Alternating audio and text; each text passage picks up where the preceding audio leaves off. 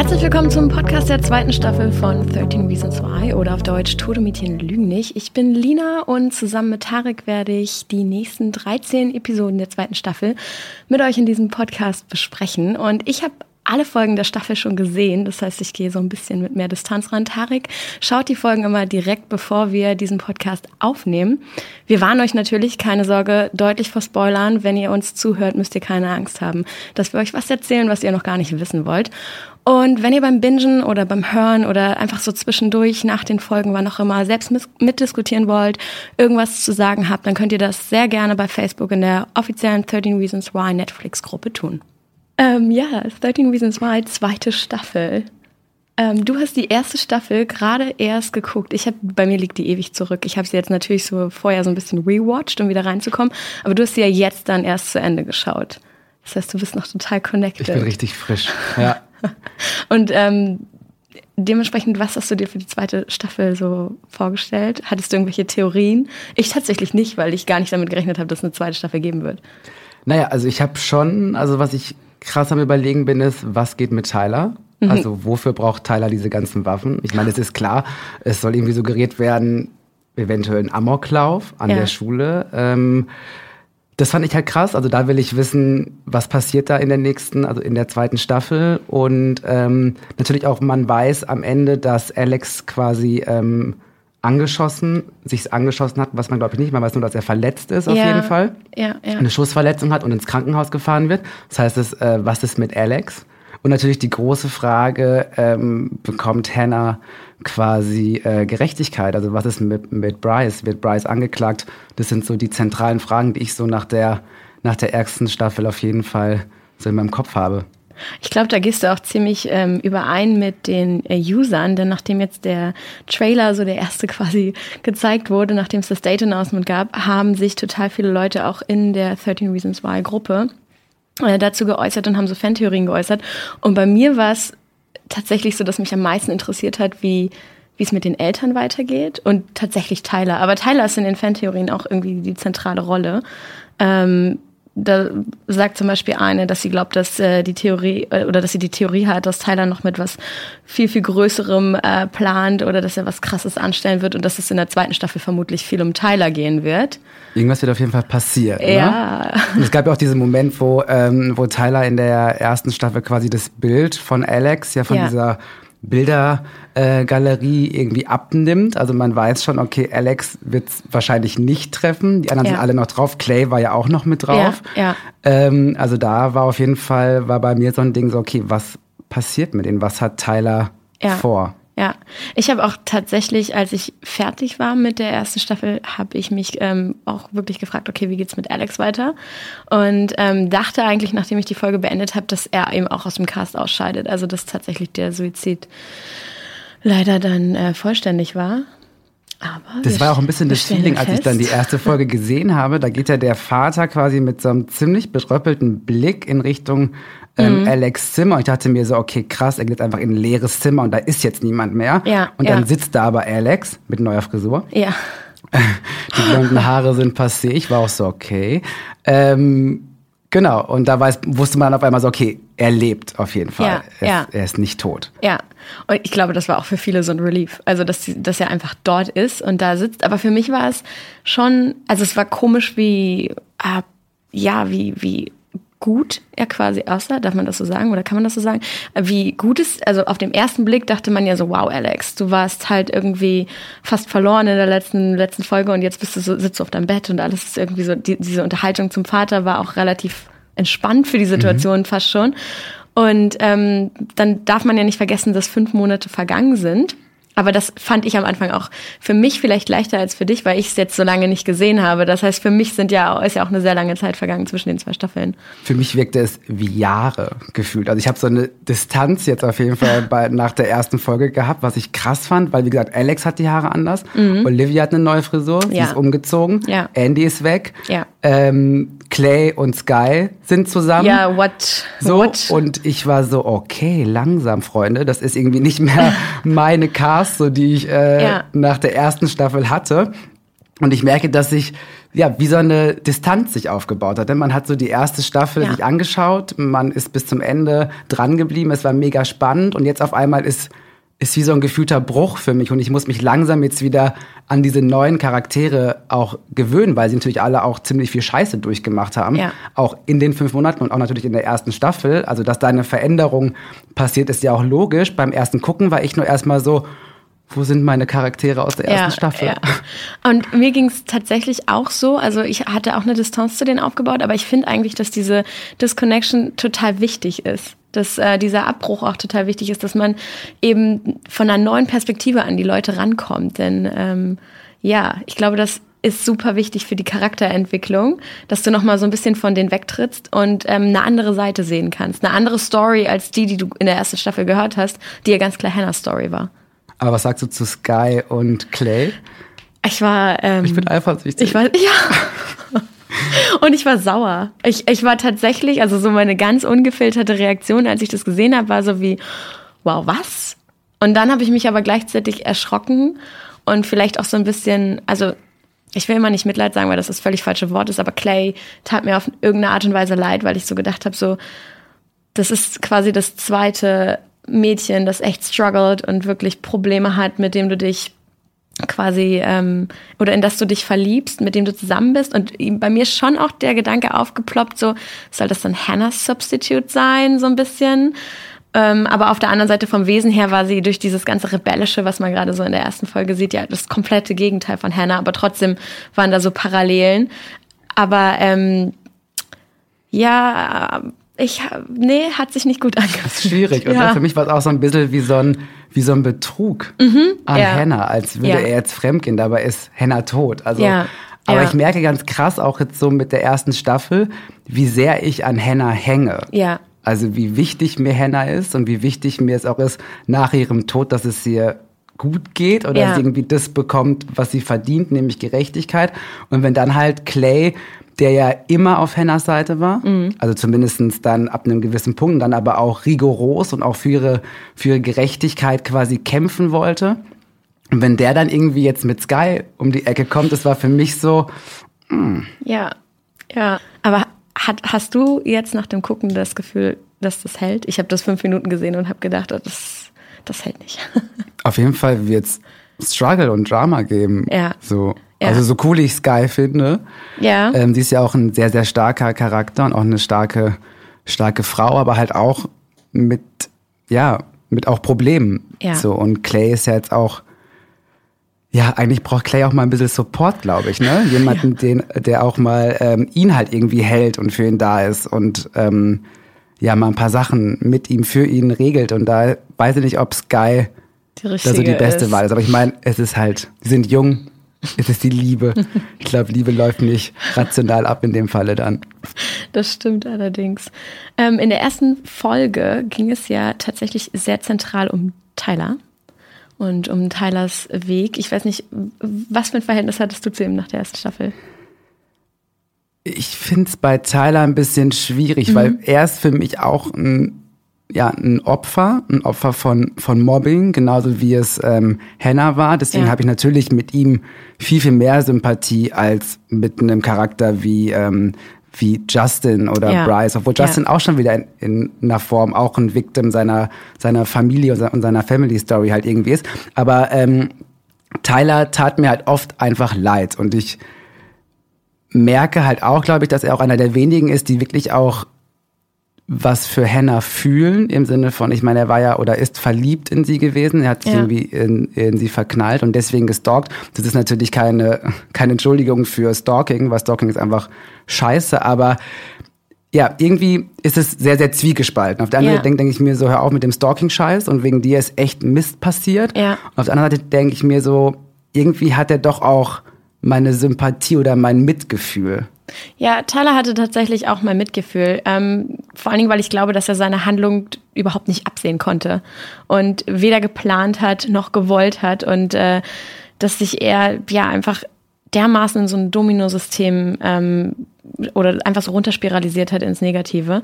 Und ich habe das gleiche Gefühl ähm, wie du, dass es zwiegespalten ist, dass man sich denkt, hey komm, das, du musst das mit dem Stalking in den Griff kriegen. Also das, das kann einfach nicht deine Art und Weise sein, mit deinen Gefühlen umzugehen und irgendwas läuft da echt schief und du musst dich darum kümmern.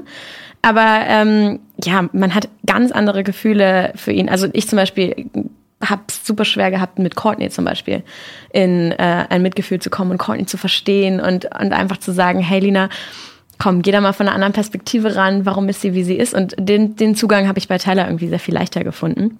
Aber es hat mich schon überrascht, wie mutig er jetzt in der zweiten Staffel auftritt.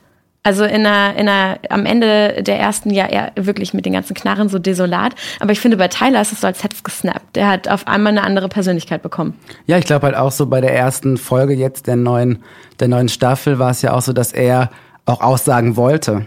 Ja. Also er hat ja gesagt, ja. auch seine Mutter hat, meinte ja so, oder der, der Vater in der Situation bei denen zu Hause war ja so, ey, du musst es nicht machen. Ja. Oder warum machst du das überhaupt? Denk doch mal darüber nach, ähm, was das auch für einen Effekt auf dich hat, wenn du das machst in der Schule.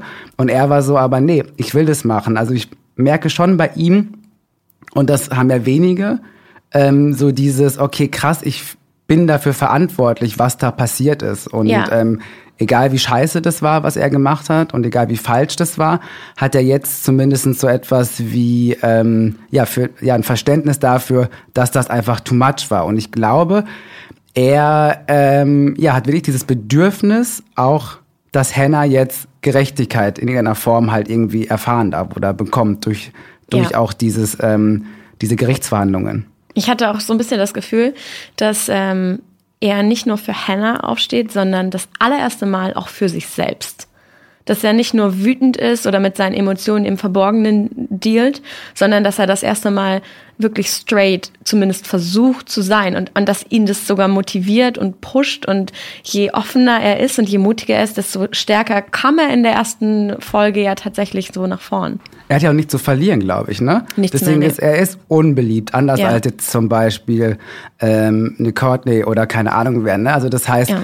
die ähm, die Fallhöhe ist bei ihm super gering. Ich glaube, er denkt sich jetzt auch ein bisschen ähm, Scheiß drauf. Ja. Ich ziehe das jetzt durch, weil schlimmer geht's eh nicht mehr. Richtig. Und das ist ja so, manche Leute tippen dann an, in, in dem Moment und versuchen verzweifelt irgendwas daran zu ändern und, und laufen sich darin so fest und sind dann so stuck in diesem Gefühl, dass sie so gerne an einem anderen Punkt oder auch an einer anderen Beliebtheitsskala wären, aber es einfach nicht sind. Und bei, bei Tyler ist es so wie, er hat das akzeptiert, er hat seine Situation akzeptiert und aus der raus ähm, ja, steht er jetzt auf und macht seine Aussage. Sollen wir uns den ersten Clip dazu mal anschauen? Gerne.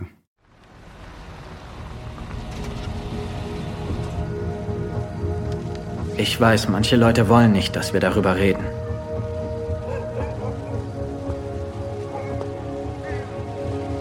Aber wenn wir nicht darüber reden, wird es sich nie ändern.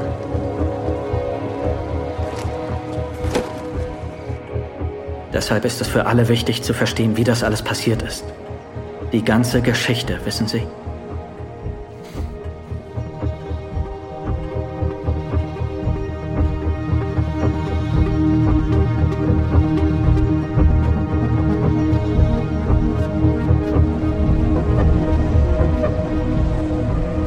Die Zustände an der Liberty High sind so schlecht wie eh und je. Mom, das ist schon okay. Nein, es macht mir nichts aus, als erster Schüler auszusagen. Ich will sogar der Erste sein. Ja, das habe ich den Anwälten gesagt. Ich weiß. Ja, ich weiß. Gut, hör zu, ich bin bald zu Hause, okay? Bye. Und ich will keine Angst mehr haben.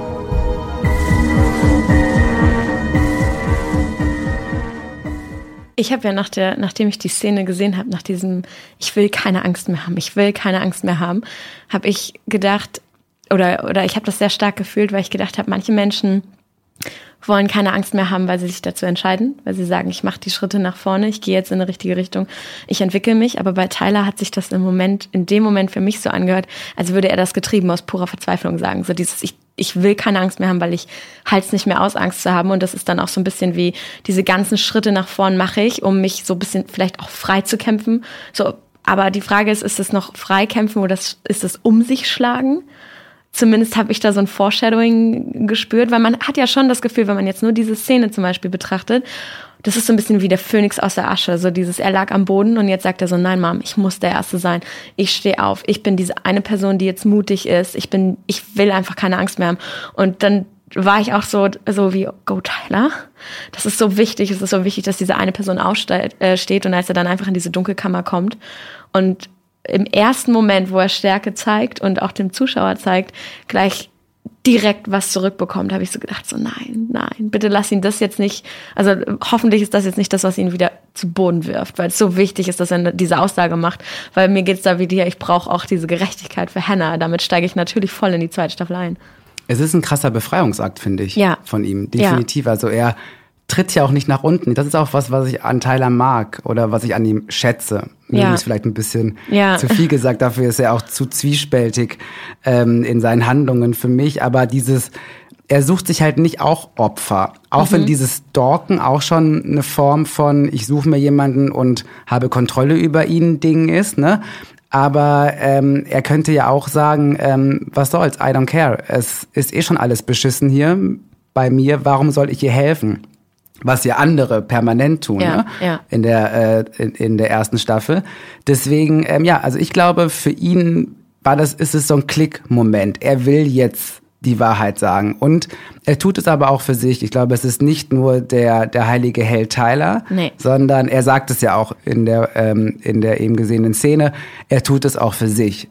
Aber Egoismus kann ja auch ein Motor für etwas Positives sein, ne? So. Die Frage ist irgendwie, wie positiv ist das, weil ich finde, er tut es schon auch, um das erste Mal Macht zu spüren. Also wenn du dich dann nämlich erinnerst, dass am Ende der ersten Staffel, woher kommen diese ganzen Waffen und was will er damit? Und ja, er tritt nicht nach unten, aber ähm, und das geht wieder zurück auf diese Fantheorien, dass wirklich die Mehrheit gesagt hat, okay, da kommt ein, da kommt ein Amoklauf und ähm, die zweite Staffel wird sich wahrscheinlich darum drehen und so weiter. Das haben wir gerade schon so angerissen.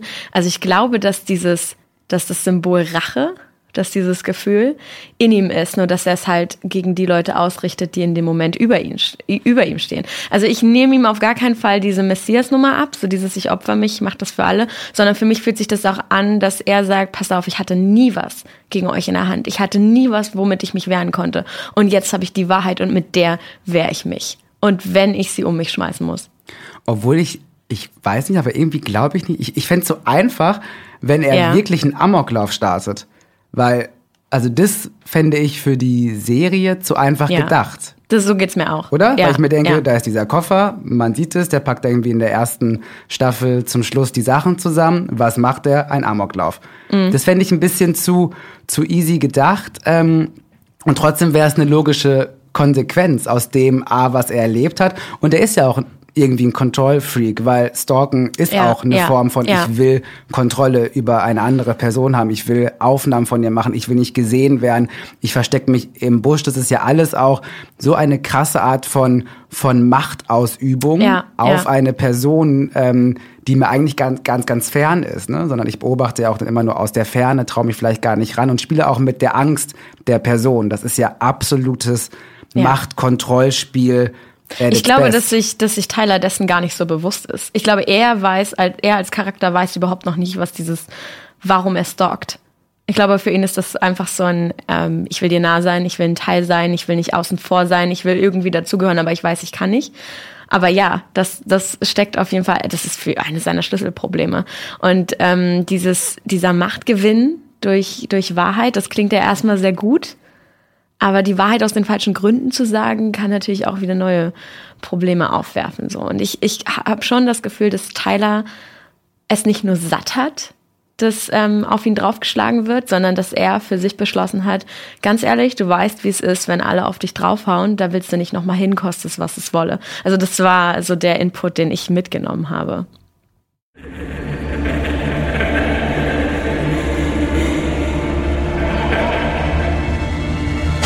Hey Mann, alles okay? Sie dringen in deinen Kopf ein. Alles gut. Die Leute erzählen Lügen über dich und andere Leute glauben das. Und es geht so weit, dass die Lügen genauso gut die Wahrheit sein könnten. Und die Leute haben Lügen über Hannah Baker erzählt? Ja, das ist richtig. Andauernd. Und einem anderen Mädchen, das ich kenne, ist etwas Schreckliches passiert.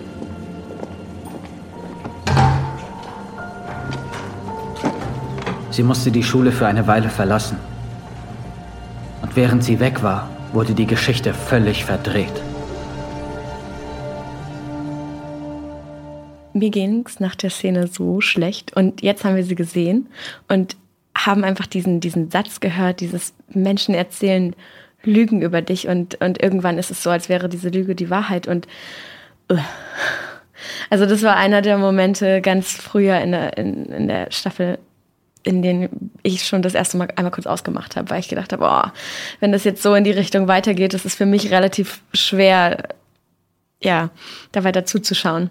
Was triggert dich? Also was ist dein... Ich glaube, weil ich das Gefühl nachvollziehen kann, wie das ist, wenn ähm, eine Lüge über dich erzählt wird und die wird so in, in den Kopf von anderen, anderen Menschen gepflanzt. Also ich meine, ich glaube, jeder hat das im Teenageralter so ein bisschen durchgemacht. Und ähm, bei mir war es aber schon im Zeit, Zeitalter von Social Media und sich das dann einfach so hochspiralisiert und du irgendwann wie so eine, wie so eine Figur einfach nur dieser, dieser Lüge wirst. Und das ist ja so einfach, wenn Leute eine große Lüge über dich erzählen wollen, dann müssen sie eigentlich nur drei, vier Wahrheiten, die stimmen, noch mit drumrum stricken, die irgendwie hinkommen können, weil dann ist das so ein, dann ist das so ein, ja, aber stimmt das nicht? Doch, das stimmt. Ja, aber stimmt das nicht? Doch, das stimmt. Und du willst immer wieder sagen, ja, das stimmt alles, aber, aber das aber hört dann ja schon gar keiner mehr. Und ähm, das ist so, das ist dann zum Beispiel der komplette Kontrollverlust. Und das spüre ich auch, wenn ich, wenn ich diese ähm, Szene sehe, den kompletten Kontrollverlust. Hast du dich eigentlich schon mal gefragt, ähm, wie du reagiert hättest? Also auf welcher Seite wärst du gewesen? Weil ich habe überlegt, krass, ich glaube, als ich jünger war, mhm.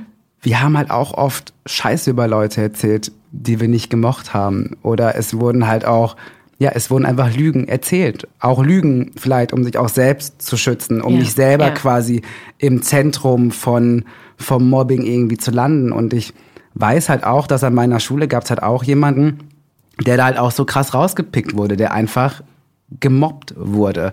Und ich glaube, ich ähm, war da auch nicht immer fair. Also ich war jetzt niemand, der irgendwie jemand körperliche Gewalt irgendwie angetan ja. hat, aber ich habe auch, hm, glaube ich, nicht oft genug gesagt, hey Leute, hört mal auf mit dem Scheiß, sondern man dachte einfach, Gott sei Dank, ich bin's nicht, oder? So war es bei mir zumindestens. Ich war, ich bin halt Lehrerkind und meine Mutter war die Direktorin meiner Schule. Das heißt, ich war eh, also auf der einen Seite war ich protected so ein bisschen, weil man hat sich nicht ganz so doll, glaube ich, an mich rangetraut in, in dem Moment.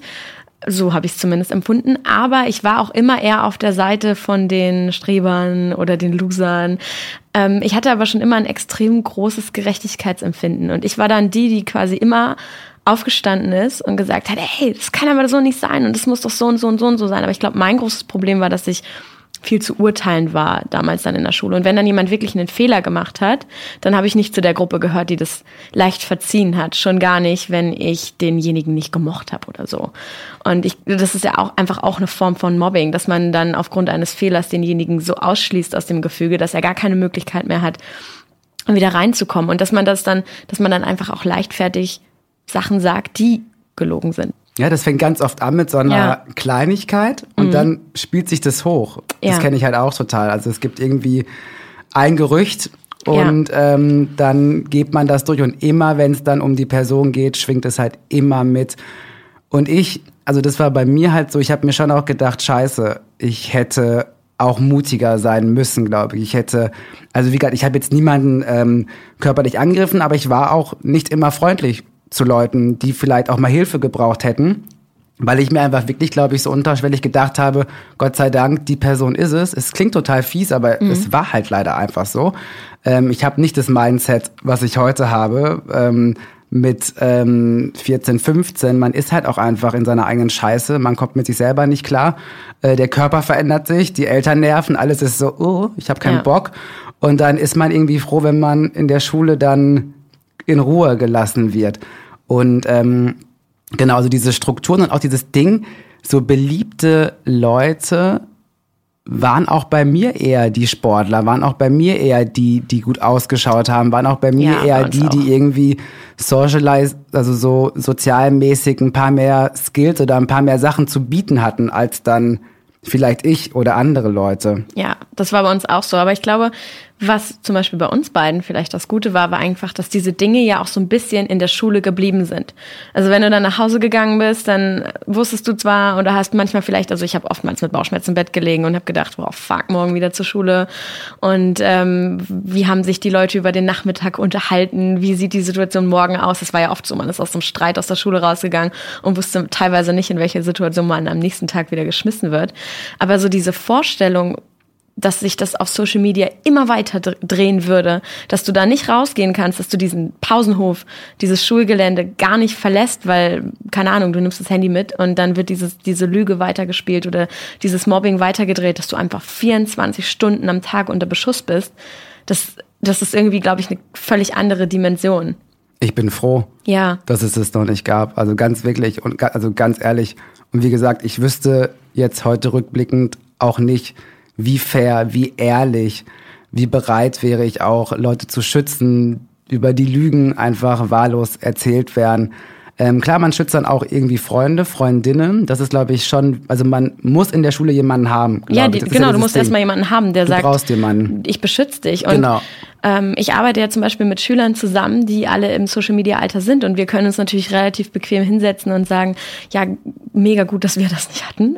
Bin so froh, aber das ist ja jetzt da und man muss sich ja trotzdem damit befassen, weil es einfach ein Fakt ist, dass sich ähm, dass wir eigentlich die ganze Zeit sagen, ja, aber diese sozialen Medien und dieses Vernetzen und so, das ist was Gutes.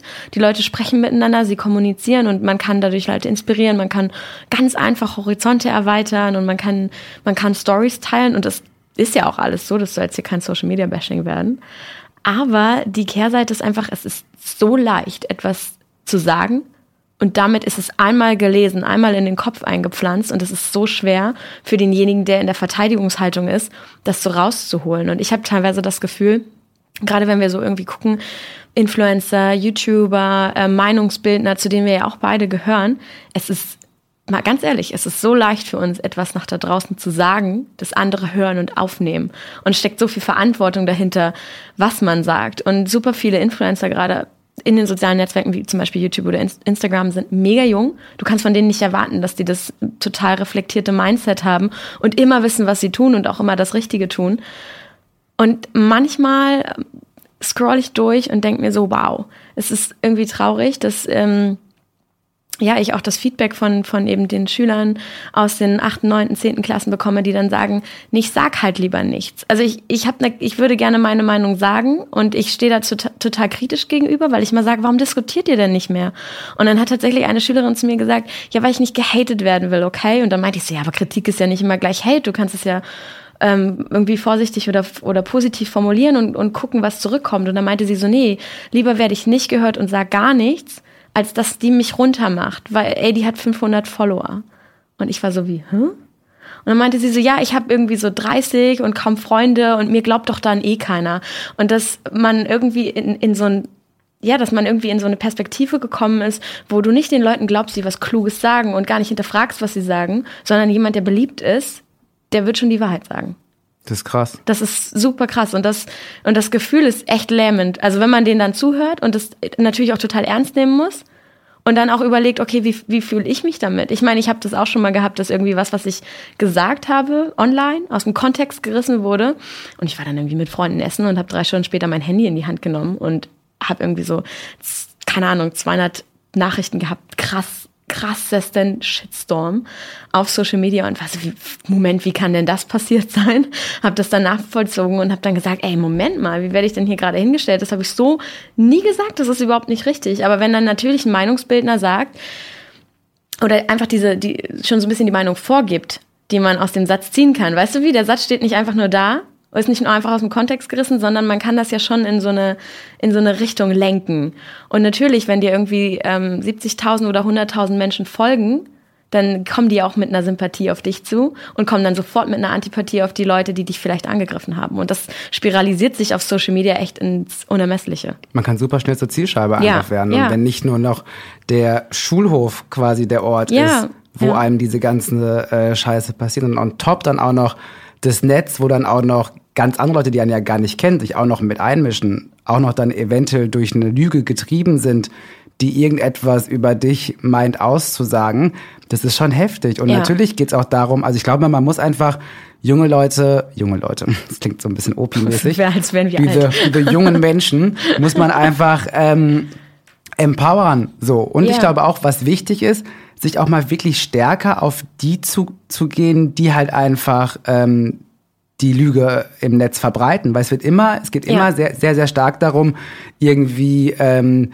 so im Sinne von, ja, das Opfer muss das und das doch tun und vielleicht hat das Opfer nicht auch ein bisschen Schuld daran, anstatt Mhm. Ja. einfach mal zu gucken, okay, warum sind da eigentlich Leute, die das ziemlich nice finden, andere Leute so derartig im Netz oder auch auf dem Schulhof oder auch beim Beruf sonst wo. Mobbing ist ja nicht nur was, was, was auf Schulhöfen oder im Internet Nee. passiert, sondern das ist ja ein gesamtgesellschaftliches Ding. Ähm, also warum machen es Leute? Also warum haben sie überhaupt so eine Freude daran? Also wirklich mal an den Ursachen zu arbeiten und nicht nur zu gucken, am Ende kommt halt Mist bei raus, sondern warum passiert das überhaupt alles? Also was ist die Motivation? Was ist die Freude daran, andere Leute halt so dermaßen ähm, zu bashen und halt auch wirklich Lügen zu erzählen, die dann, wie Tyler ja auch meinte, man gar nicht mehr dann weiß, ab wann geht die Lüge in die subjektive Wahrheit über, Ja. weil sie so oft, so oft gesagt wurde, dass sie wie wahr klingt. Also auch diese Szene mit, mit, ähm, mit Jessica, ähm, die äh, nicht in der Schule war eine Zeit lang und dann wiederkommt und ähm, auf einmal auf dem Klo diese, diese Schmiereien halt sieht, wo sie halt irgendwie als äh, Slut und Schlampe betitelt wird. Ich meine, das ist schon richtig krasser Tobak. Die wurde vergewaltigt und kommt Ja. zurück und in ein Klima, in dem dann Bryce und Konsorten dafür gesorgt haben, dass ähm, ja sie jetzt als Schlampe dargestellt wird, die Justin betrogen hat und dann erzählt hat, weil sie betrunken war, ähm, dass halt Bryce äh, sie vergewaltigt hat, obwohl sie es wollte. Also dieses klassische Victim-Shaming Ja, auch, ne? ja. Was Horror ist. Das ist einfach krass. Ja. Und ich glaube, da ist es so schwer, sich das vorzustellen, wie das ist, wenn du die Person bist, die in der Mitte dessen ist. Also in, in der Mitte von so einer Lüge, die irgendwann zur Wahrheit geworden ist. Und ich glaube, man merkt das. Und das ist alles dieses Meinungsbilden und auch Meinung influenzen an sich selbst auch. Oder ich kann mich einfach daran erinnern, dass bei uns auch an der Schule dann das übelste Gerücht rumging um ein Mädel, bei dem dann irgendwie gesagt wurde, so ja, die hatte was mit dem und dem und ähm, auf der letzten Party und so weiter und so fort. Und sie hat sich darüber da natürlich nicht krass gegen gewehrt. Ja, die hat ihren Freund betrogen und das ist da und da passiert. Das ging dann so rum. Wir waren eine Kleinstadt, das war ein mega Ding, ne? Das wurde irgendwie alle drei Pausen durchdiskutiert. Und dann hast du sie am Wochenende anders angeguckt. Und dafür schäme ich mich natürlich so. Aber ich war damals, wie du auch schon gesagt hast, ich war 16. Und ähm, ja, sie war in der Schusslinie und dann hast du ganz anders geguckt, so ja, aber guck mal, jetzt unterhält sie sich schon wieder mit einem Typen und und äh, ja und keine Ahnung, jetzt lässt sie sich auch noch einen Drink ausgeben und irgendwann kommt man da so rein in den Tunnel, dass wenn man wieder rauskommt, man sich fragt, war ich wirklich die Person, die auf, äh, keine Ahnung, auf die Persönlichkeit einer anderen geschlossen hat, weil sie sich einen Drink ausgeben lassen? Wirklich? Bin ich, bin ich dieser Mensch gewesen? Aber ich glaube, wenn, wenn man so ganz ehrlich zurückguckt, dann war vielleicht jeder sogar schon mal dieser Mensch.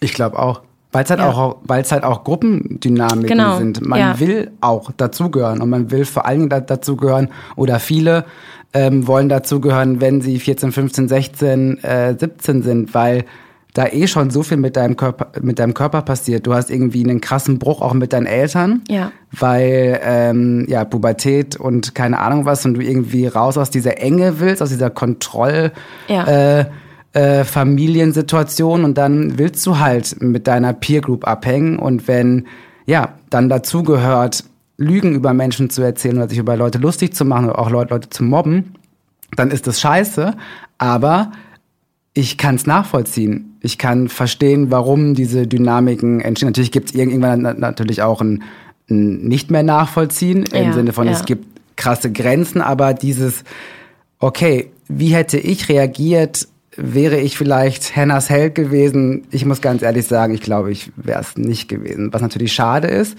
Ähm, aber wie du schon sagtest, jetzt geht es, glaube ich, auch dann, dann darum zu gucken, okay, was, was brauchen junge Leute? Welche Ressourcen brauchen sie? Wie kann man sie halt auch empowern? Ich meine, du machst es mit, mit Schulworkshops, ne? Ja, in. Social Media Geschichten. Das finde ich super wichtig, einfach denen auch wieder so diesen Mut zu geben, zu sagen, ey, ihr könnt und dürft und sollt eure Meinung vertreten, ne? Und Ja. dass es dann Leute gibt, die ähm, darauf ätzend reagieren, gehört leider mit dazu. Es ist halt auch ein bisschen so. Ignoriert die, Ja. empowert euch selbst und macht es trotzdem, also steht dazu, was ihr zu sagen habt. Das ist leicht gesagt jetzt so mit mega mit, leicht mit gesagt, 30. ja. Äh, aber ähm, ich finde es nice, dass du das auf jeden Fall machst. Im nächsten ähm, Ausschnitt geht es darum, äh, dass wir uns ein bisschen mit dem Thema beschäftigen. Wie weit geht man eigentlich? Macht man Fotos für sich selbst oder macht man ähm, oder oder wo ist einfach die Linie? Du hast diese Bilder von Hannah. Und du sagst, sie würden eine Sache bedeuten, aber du weißt es nicht. Dass du das Bild hast, heißt noch lange nicht, dass du die Wahrheit kennst.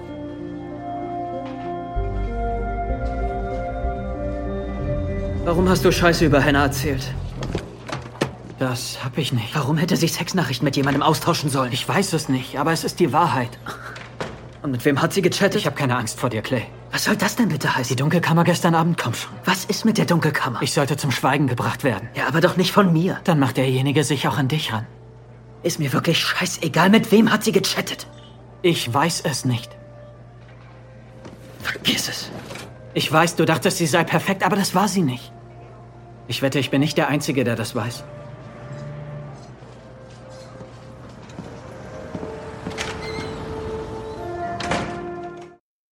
Das war ja schon, also als ich die Szene gesehen habe, habe ich das erste Mal so gedacht, okay, es gab auf jeden Fall, also die sind wunderschöne Fotos von Hannah, Fotos, die sie offensichtlich gewollt hat und in denen sie sich, vor allen Dingen, sie sieht aus, als würde sie sich unendlich wohlfühlen mit sich selbst, mit dem Fotografen und Tyler hat diese Fotos von ihr gemacht. Das heißt, es gab nicht nur das Level Stalking, sondern ganz offensichtlich hatten die ja auch eine Verbindung, die von Vertrauen gesprochen hat. Weil ich finde immer, wenn du dich von jemandem fotografieren lässt, dann äh, hat es viel damit zu tun, dass du demjenigen ja auch vertraust und dass der dich sehen darf. Voll. Und was ich auch mega spannend finde, ist jetzt zum ersten Mal bekommen wir eine andere Perspektive, also eine andere Wahrheit als äh, die von Hannah, was Ja. wir in der ersten Staffel permanent hatten. Und auf einmal erfahren wir von Tyler einen Teil einer Geschichte, einer Wahrheit, ähm, die uns Hannah gar nicht erzählt hat. Die Nummer mit dem, ähm, wir Exakt. waren irgendwie im Park und haben Fotos gemacht oder ich habe ähm, ja einen amorösen Chat gehabt, wo ich mal ein paar Bilderchen von, von mir mache, die so ein bisschen in eine leicht, ähm, wie soll man sagen, flirty, sexy Richtung Ja, gehen. ja. Das wussten wir ja von, oder wusste, das, das, das wussten wir ja von Hannah äh, so noch nicht. Und das finde ich ähm, einen ziemlich spannenden Turn jetzt an der ersten Folge auch einfach, mal ein bisschen rauszukommen aus diesem was hat Hannah die ganze Zeit gedacht? Auch wenn ich Hannah trotzdem vermisse, also ich vermisse Mhm. ihre Erzählstimme total ähm, bei der ersten Folge, aber ich bin halt auch sehr gespannt darauf, also welchen Teil der Wahrheit ähm, hat sie uns vielleicht nicht erzählt oder wie viele Wahrheiten gibt es eigentlich von diesem, Ja. ähm, von der Geschichte Hannah und ihrem Selbstmord am Ende? Und ich finde es total wichtig an der Stelle aber einmal so nochmal rauszustellen, dass das damit nicht bedeutet, dass Hannah irgendwas Unwahres gesagt hat, sondern sie hat uns ihre Geschichte gezeigt und sie hat uns ihre Geschichte erzählt und natürlich ist das völlig subjektiv. Und jetzt wird man halt so ein bisschen rausgezogen aus dieser Perspektive und sieht auch noch mal andere Momente. Und äh, für mich war es dann aber so dieses okay wann ist das übergeschwappt? Weil die haben diese Fotos gemacht und sie haben sich offensichtlich gut verstanden und sie hat sich wohl mit Tyler gefühlt. Aber irgendwann ist ja aus diesem Fotos machen Stalking geworden. Irgendwann hat sie einfach nicht mehr gewollt dass er Bilder von ihr macht und ähm, das ist ja überhaupt immer so ein bisschen die Frage, wenn du jemandem die Permission gibst, etwas mit dir zu machen. Also du, du sagst, okay, das, ich mag das und das ist in Ordnung und du kannst mich jetzt fotografieren, aber irgendwann kommt ja auch der Zeitpunkt, wo man zum Beispiel selber sagt, hey, ich präsentiere mich zwar, also zum Beispiel auch bei uns, wir sind online, ich weiß nicht, wie es dir- da geht, aber für mich ist es so, ich, ich zeige mich in der Öffentlichkeit, aber ich habe ganz klare Grenzen für mich, die nicht überschritten werden dürfen und für die ich auch echt kämpfe, weil ich mich sonst super unwohl fühle. Ähm, und wenn ich mir vorstelle, dass die jemand überschreitet, es beginnt bei mir schon damit, dass, keine Ahnung, ich feiern gehe und jemand anfängt, das zu filmen, zu snappen und hochzuladen und ich sehe mich dann irgendwie angeheitert bis teilweise ein bisschen sehr tipsy am nächsten Tag im Internet und muss anfangen, mich für mich zu schämen. Und ich habe gar nicht gewollt, dass das online ist. Ja, das ist bei mir ganz genauso. Ich bin super, super picky Mhm. bei Bildern, die andere von mir machen. Das schnallen dann Freunde und Freundinnen meistens gar nicht, weil sie denken, hä, du stehst die ganze Zeit vor der Kamera, Ja. was stört dich daran? Und ich denke mir so, es stört mich daran, dass ich das nicht auswähle, weil egal, glaube ich, Ich glaube, was ganz, ganz wichtig ist, für mich zumindestens ähm, klar, ich stehe vor der Kamera und ich habe auch ein gewisses Geltungsbedürfnis und Ja. ich zeige mich dann in dem Moment auch gerne. Ähm, aber ich will die Kontrolle über jedes Bild, über jedes Video, über jeden Satz schon fast, den ich halt sage, möchte ich das Gefühl haben, ich habe die Kontrolle darüber. Und wenn eine andere Person das für mich einfach entscheidet, weil ich vielleicht ähm, vor der Kamera stehe und sie Ja. halt denkt, naja, was soll's, der, der steht doch drauf, so, so, so nach dem Motto, der will das doch. So dieser scheiß Satz einfach, wo man denkt so, nee, frag mich doch einfach und dann ähm, weißt du schon, glaube ich, dass, dass ich nicht einfach möchte, dass du A, eventuell Ja. Fotos von mir machst oder mich einfach in deiner Insta-Story ähm, hochlädst, ohne dass, dass ich das will, weil was ich auf meinem Kanal mache, ist halt auch Beruf. Das Ja. vergessen halt auch die meisten. Das Genau. ist kein, kein Hobby, das ist keine Freizeit, das, das ist mein Job. Und alles, was halt irgendwie im Netz von mir ähm, Ja. irgendwie gepostet wird, kann eventuell halt auch total negativ auf mich und somit auch auf meinen Beruf, auf meine Karriere und was weiß ich nicht Genau. was zurückfallen. Und das, das schnallen viele Leute gar nicht. Und ich glaube, man, man merkt das jetzt an dieser Szene, dass es einfach so eine Linie gibt zwischen das Bild wollte ich von mir gemacht haben und, und das nicht. Und hier bist du mir gerade zu nahe gekommen. Und nur weil ich einmal gesagt habe, dass es okay ist, ist es einfach nicht immer okay. Niemand hat irgendwie eine, ja, eine Generalmacht für jemanden durch irgendwas. Entschuldige, ich sehe nicht besonders gut aus. Doch klar, natürlich. Du siehst gut aus. Danke. Es geht jetzt darum, dass du dich von deiner ganz natürlichen Seite zeigst. Okay? Ja, okay, cool. Ja. Also, sollten wir. Ich habe mich gefragt, wer sie zum Wein gebracht hatte, warum sie sich so schlecht gefühlt hat. Wo sie es doch verdient hätte, immer nur glücklich zu sein. Ja, okay. So bleiben. Oh. Wow. Du, du bist wirklich der Wahnsinn. Danke, dass du mitgemacht hast. Naja, danke, dass du mich gefragt hast. Klar doch. Perfekt.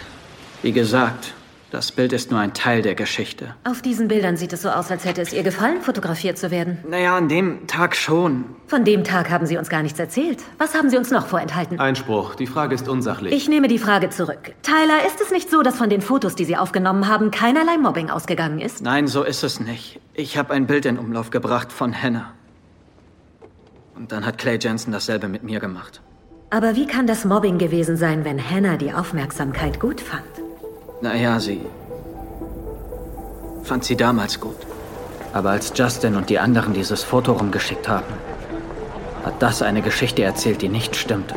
Oh, hey Hannah, was Hey, geht? kann ich mit dir reden? Ich wollte sie wissen lassen, dass ich auch da gewesen war. Ich wollte Hannah sagen, dass ich sie so sah, wie sie wirklich war. Hey, Hannah. Was? Was willst du? Ähm, ich wollte nur. Ich meine, ich weiß, dass dieses Foto in Umlauf ist. Ja, ist es. Danke. Hör mal zu, ich wollte dir nur sagen. Ähm, ich finde, dass du das schönste Mädchen an der Liberty bist. Und wenn du nochmal ein Fotoshooting machen willst. Sag mal, bist du noch ganz sauber? Lass mich in Ruhe. Ich wusste, ich hatte das Falsche gesagt. Ich sag immer das Falsche. Ich habe die besten Fotos von unserer Session ausgedruckt. Damit sie sieht, wie schön sie ist, auch wenn die Leute in der Schule sie als Schlampe oder sonst was sehen wollten. Ich wollte sie ihr geben, so als Geschenk. Ich verstehe. Aber sie war mit einem Jungen unterwegs. Habe ich mich nicht hingetraut, sondern mich vor ihnen versteckt.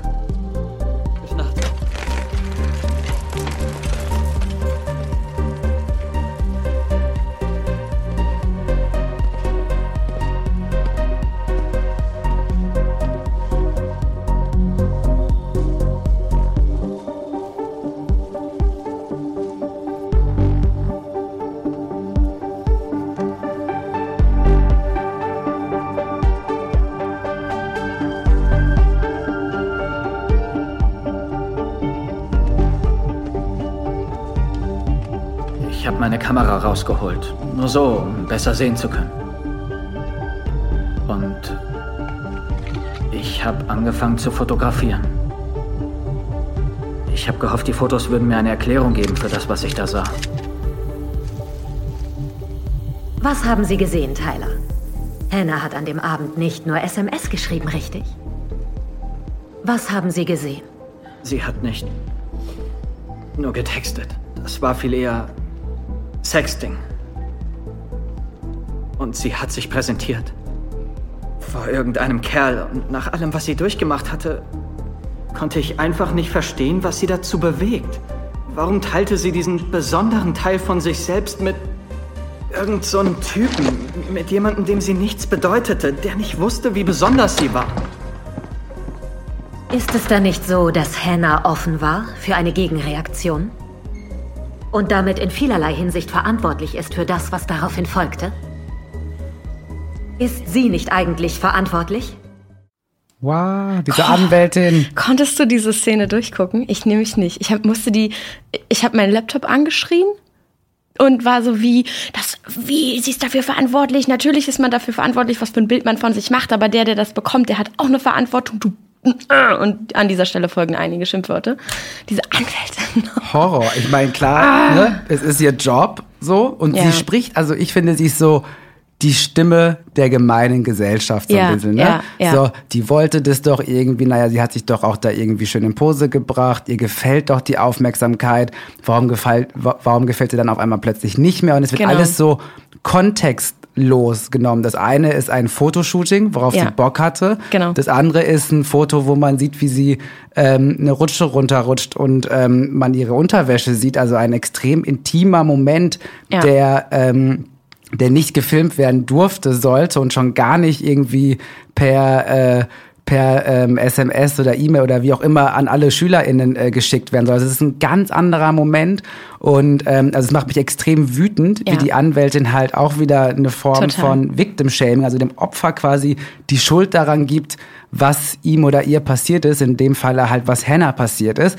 Und ähm, ja, ich, ich, ich habe es durchgeguckt, das schon, aber ich merke jetzt auch gerade wieder beim Gucken, wie mich das so emotional mitnimmt. Ich mir einfach nur denke so, hör auf damit. Also ja. Hannah wollte nicht, dass dieses eine Bild ähm, von der Rutsche veröffentlicht wird. Das ist ein ganz anderer auch, Moment. Ja, und ich bin auch so, so, wie kommst du darauf? Wie, wie kommst du darauf? Sie hat ein Fotoshooting gemacht und ich muss aber auch sagen, dass ich auch echt so na, gecringed habe, als dann eben diese Mutter sagt, für was, also die Mom, für was machst du dich bereit für einen Puff? Weil das ist einfach so dieses, Hannah wurde immer wieder auch ohne dass andere natürlich wussten, was sie da tun, eingepflanzt, so dieses, das ist schlampig, das hat Stil, also diesen Bruch, so, sobald du irgendwie ein bisschen zu viel Lippenstift drauf hast, kann das schon sein, dass das nicht mehr stilvoll ist. Und ähm, das hat, das hat mich wütend gemacht und das greift sich ja die ganze Zeit auch wieder auf. So dieses, ja, aber sie hat doch Fotos von sich gemacht. Sie will sich doch präsentieren. Sie findet das doch toll. Und ich persönlich, ich teile auf meinem Instagram-Channel definitiv auch Fotos von mir, ähm, die in die gleiche Richtung gehen. Ähm, die in die Richtung gehen, dass ich was von meinem Körper zeige, dass ich meinen Körper freizügig zeige. Aber das das ist in dem Moment eine Entscheidung für mich. Das mache ich und und die Gründe, warum ich das mache, ähm, da kommt dann irgendwie so dieses, ja, sie will Aufmerksamkeit oder braucht sie das oder hat sie das nötig? Und ich bin immer so, wie nötig habe ich Essen und Trinken und frische Luft. Und diese Bilder von mir mache ich, weil ich sie ästhetisch finde, weil ich da Formen, Linien und Töne sehe und nicht nur einen Körper. Und vor allen Dingen auch, weil ich sie freiwillig von mir teile. Und selbst wenn ich sie jemandem so wie Hannah schicken würde, wenn ich sexten würde oder was auch immer, dann, dann tue ich das ja auch aus einem Vertrauensverhältnis raus. Dann tue ich das, weil ich das gerade toll finde, mich vor dieser Person zu präsentieren. Ja, auf jeden Fall, weil ich das freiwillig mache und weil ich daran, weil ich daran vielleicht auch Spaß habe. Aber das tue ich zwischen zwei Personen. Das tue ich nicht für alle anderen. Und überhaupt darauf zu kommen, so dieses, naja, aber sie zieht sich doch gerne aus oder sie macht doch gerne Fotos von ihrem Ausschnitt oder wie auch immer, dann findet sie es ja auch gut, wenn sich das alle anderen angucken und darüber reden. Das ist so, wie kommst du darauf? Ja, und ich meine, selbst Tyler switcht ja auch ein bisschen, ne? Ja. Er bekommt ja, ja auch einfach mal äh, die, diesen Turn so, okay, äh, warum macht sie das jetzt für einen anderen Typen, der sie doch gar nicht kennt? Ich, ja. Tyler, bin doch in, in sie verliebt. Also man merkt irgendwie, bei diesen ganzen Sachen geht es oft gar nicht darum, was Hannah falsch oder richtig gemacht oder vermeintlich falsch oder richtig, sondern es geht darum, wie die anderen darauf reagieren. Also was ja. hat das eigentlich mit den Personen selber zu tun? Tyler war scheinbar einfach krass ähm, eifersüchtig. Ja. Er war verletzt. Er dachte ja, sich so, verletzt.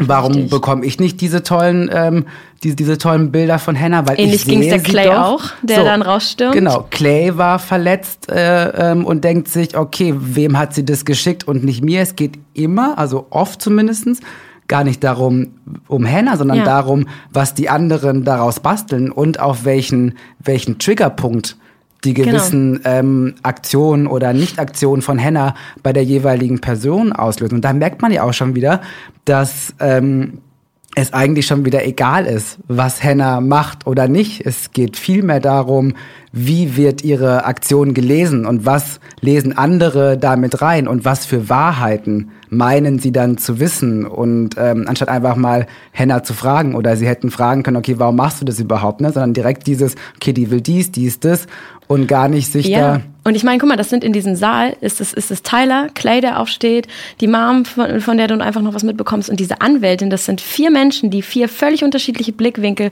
auf diese Person haben und quasi an ihre Handlung zerren und sich die so hinzerren, wie sie wollen.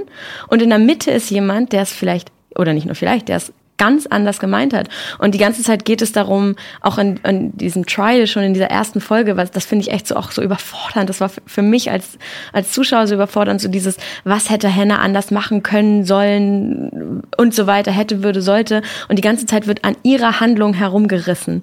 Sie hat einfach nur was für sich entschieden. Und das, das, was es so grausam gemacht hat oder das, was auch zur Tragödie geführt hat, ist natürlich auch, was viele andere daraus gemacht haben. Und darum finde ich es einfach so wichtig, vielleicht aus der Folge so ein bisschen mitzunehmen. Du bist für deine Handlung selbst verantwortlich. Du bist aber auch selbst dafür verantwortlich, was du aus dem Handlung anderer machst und mit welcher Perspektive du drauf schaust. Und manchmal macht es vielleicht Sinn, sich zu überlegen, aber warum empfinde ich das gerade so?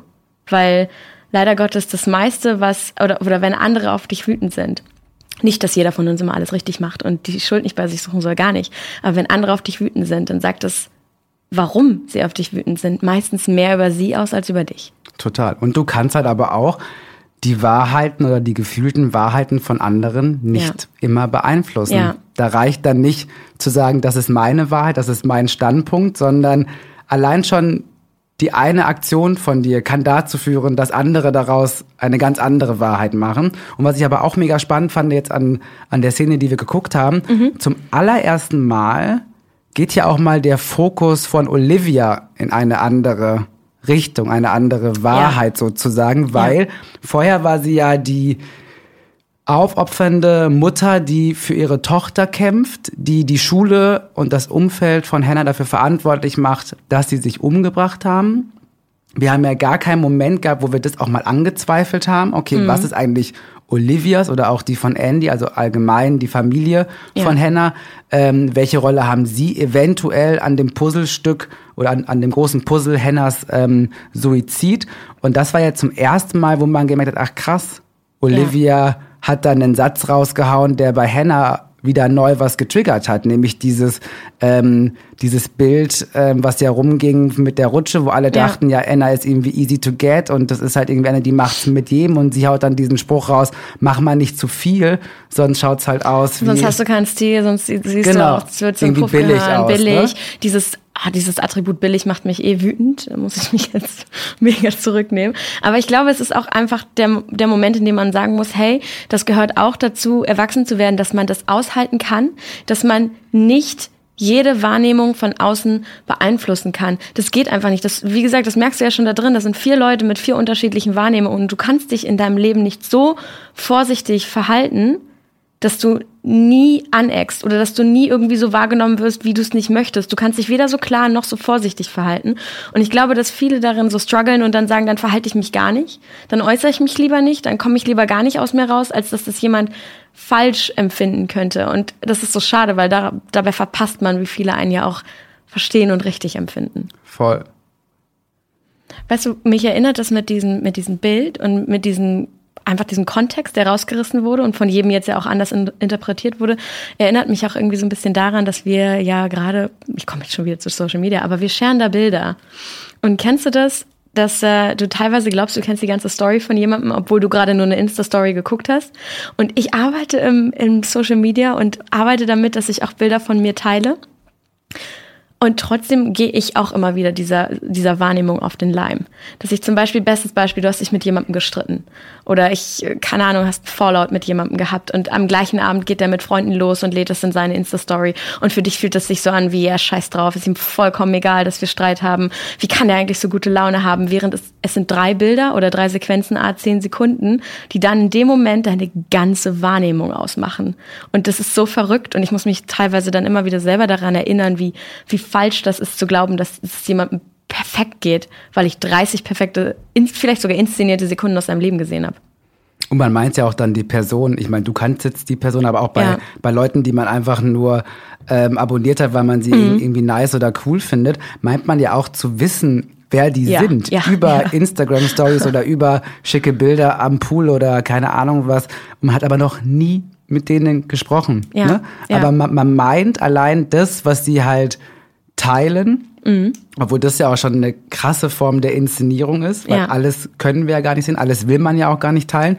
Aber allein, dass man diese Bilder sieht, diese, diese Netznähe irgendwie zu der Person aufgebaut hat, meint man zu wissen, wie die tickt. Ach, ja. jetzt macht sie schon wieder Sonnenbild, ne? Das ist halt hier die, die XY oder der schon wieder, ist ja typisch und man weiß aber eigentlich gar nichts über diese Person. Also, wie, also die Macht von so einem Bild, gerade in Zeiten von Social Media und mhm. Digitalität, ist schon heftig, finde ich. Also wie, wie sehr wir doch einem Bild glauben und dann meinen, alles ja. zu wissen, was dieses Bild uns und meint das, zu sagen. Und das heißt ja noch nicht mal, dass wir diese, diese Message sehen, also äh, dass wir oder dass wir diese sichtbare Message nehmen und, und äh, uns zu eigen machen. Also es ist ja ganz oft so, gerade weil du das gesagt hast mit dem, diesen inszenierten Bildern, dann ist es ja auch total oft so, dass ähm, die Leute dann mittlerweile schon wissen, okay, die sind inszeniert und das dann aber auch, auch wieder rauslösen aus dem Kontext. So dieses, ja, ähm, das ist ein inszeniertes Bild, das, das ist so gar nicht gewesen und man ist so wie, ja, okay, Cut, an der Stelle stimmt es, aber ich habe in ihrer Insta-Story gesehen, das und das und das ist eigentlich los und daraus lässt sich das und das und das schließen. Und auf einmal wird so eine Persönlichkeit irgendwie, keine Ahnung, interpretiert und zum, zum Fakt gemacht, den man mit, mit anderen teilt und diskutiert, wo man sich denkt, hey, du hast drei Bilder gesehen. Du hast drei Bilder gesehen und, und weil du jemandem schon länger folgst, hast du halt natürlich eine Nähe aufgebaut, aber du kennst nicht die ganze Story. Und das ist auch das, was ich immer wieder versuche nach außen zu bringen, auch in, in, keine Ahnung, in meiner Arbeit, dass ich immer wieder sage, ey, ihr kennt nie die ganze Story einer anderen Person. Ihr kennt das, wo, was derjenige scheren möchte. Und alles andere ist das, was ihr seht. Aber das ist noch lange nicht die ganze Wahrheit. Und bei Hennas Bild hat man es ja dann auch gemerkt. Also dieses Bild von der Rutsche. Ja, exakt. Ähm, wurde exakt. genommen, um zu sagen, ähm, Hannah ist irgendwie billig, Hannah hat, hatte was mit Justin. Ich meine, hallo, das war ihr erster Kuss. Ja. Das wissen die meisten gar nicht, weil sie einfach von diesem Bild ausgegangen sind, von, von, von dieser Idee, was dieses Bild in ihren Augen aussagen könnte über Hannah. Und dabei war das ein krass intimer Moment mit einer Person, die sie ja. gemocht hat. Es war nicht irgendwer, es war Justin, in den sie verknallt war, ja. mit dem sie ein romantisches Date hatte auf diesem Spielplatz. Und ähm, dieses eine Bild wird dann genommen, dieser, dieser wunderbare Moment eigentlich ja, für Hannah wird genommen, um dann aus ihr dieses billige Flittchen, was auch immer was Gedöns zu machen. Ähm, und das ist dann für die meisten die Wahrheit. Aber Hannahs intime ähm, subjektive ja. Wahrheit der Geschichte wird gar nicht mehr gehört. Und davon hat sie ja leider auch kein Bild das sie zeigen könnte. Also es wird mhm. dieses Bild genommen und da, da wird eine Story draufgelegt, die überhaupt nichts mit, mit dem Moment und mit der Realität zu tun hat. Und es zweifelt niemand an, weil so ein Bild ist ja dann so ein Beweis. Das kannst du in die Hand nehmen, ob du nun das Handy in die Hand nimmst oder ob du es per se in die Hand nimmst. Es, es wirkt wie ein Beweis. Und gleichzeitig denke ich mir dann immer so, aber ein Bild erzählt keine Story. Auch eine Videoaufnahme erzählt noch lange keine Story. Nichts, nichts kann alles erzählen. Und ich glaube, dass dieses Prinzip, du weißt, du weißt nicht einfach eine ganze Story wegen einem Bild, wird ja mit den Polaroids auch so ein bisschen aufgegriffen, die wir zu sehen bekommen. Und wo sie auch ganz langsam erst was entwickelt. Ja, ne? ja, also man muss ja. quasi warten darauf, ähm, bis das tatsächliche Bild wirklich da ist. Ja. Und ähm, gleichzeitig ist, ist einfach dieser Moment mit den Polaroids war für mich so dieses, okay, Photoproof. Aber ich habe direkt direkt, als die Polaroids in, ähm, in, in Szene quasi getreten sind, habe ich gedacht, oh Moment, es, ist, es fühlt sich an wie mit dem Bild von Hannah. Du siehst etwas, aber etwas ganz völlig anderes kann gemeint oder, oder passiert sein. Und dementsprechend sind die Polaroids ja schon so ein satter Cliffhanger für die, für die nächsten Folgen und überhaupt für die, für die ganze Staffel. Hast du jetzt schon ein Gefühl, wohin das geht mit den, mit den Polaroids? Denn ich darf es dir jetzt nicht sagen, aber ich weiß es ja. Ich muss mal ganz kurz überlegen. Man hat ja eigentlich nur das Polaroid gesehen, ähm, was äh, Clay bekommen hat, oder? Mhm. Mit dem ähm, Hannah war nicht die einzige, oder? Ja, ja, ja, ja. Bin ich das gerade falsch? Nee, du bist richtig. Und du hast ja auch im, im Trailer, siehst du halt auch, auch, einfach, dass Polaroids eine zentrale Rolle sind, dass sie, die fliegen umher und du kriegst so erste Eindrücke. Es gab sogar jemanden, der hat den ganzen Trailer so Frame für Frame für Frame in der Facebook-Gruppe gepostet wow. und jetzt diskutieren alle, wo, wo das hingehen kann und das ist für mich mega spannend zu sehen, weil ich jetzt ja schon weiß. Na, ich glaube halt einfach, es wird mehr Polaroids geben, ja. so genauso wie es mehr Kassetten gegeben hat. Ich finde ja auch Kassetten, Polaroids, mm, mhm. ist ja auch so ein mhm. bisschen so dieses 80s-Ding, was ja auch in, in der Musik ganz oft, also in, in der, ähm, wie sagt man? Im Soundtrack. Im Soundtrack ja auch ähm, ein krasses Thema ist. Von daher, ähm, ja, sind die Polaroids die neuen Kassetten, die uns eventuell Stück, zu, äh, Stück für Stück zu einer neuen, anderen ja. Wahrheit bringen. Ja. Und während wir auch noch unsere Wahrheit darauf münzen können. Ich finde es super spannend. Also das Polaroid-Thema ist äh, für mich ehrlich gesagt so passend für diese Staffel. Diese Suche nach der Wahrheit, Suche nach Aufklärung, aber gleichzeitig immer wieder so dieses, ist das jetzt die Wahrheit oder denke ich das? Und wenn ja, warum denke ich das? Und genau diese, diese Suche nach der Wahrheit geht ja auch in der nächsten Folge weiter. Dann geht es um Courtney und ihr Blickwinkel auf die ganze Geschichte rund um Hannah wird so ein bisschen beleuchtet. Und wir werden uns auf jeden Fall noch weiter über das Thema, was ist eigentlich Wahrheit? Glauben wir unsere eigenen Wahrheiten oder kennen wir die Wahrheit? Auseinandersetzen. Das war unsere allererste Folge zum Thema 13 Reasons Why, zum 13 Reasons Why Podcast bitte denkt immer daran, wenn ihr diesen Podcast gehört habt, wenn ihr die Folgen geschaut habt, falls ihr euch gerade überfordert fühlt, uns ging es ähnlich. Ihr seid nicht allein. Und wenn ihr oder jemand, den ihr kennt, Probleme hat und Hilfe braucht, auf der Seite 13reasonswhy.info findet ihr Informationen, an wen ihr euch wenden könnt. Ganz wichtig, die Inhalte dieses Podcasts entsprechen natürlich unseren Meinungen und können von der Haltung von Netflix abweichen.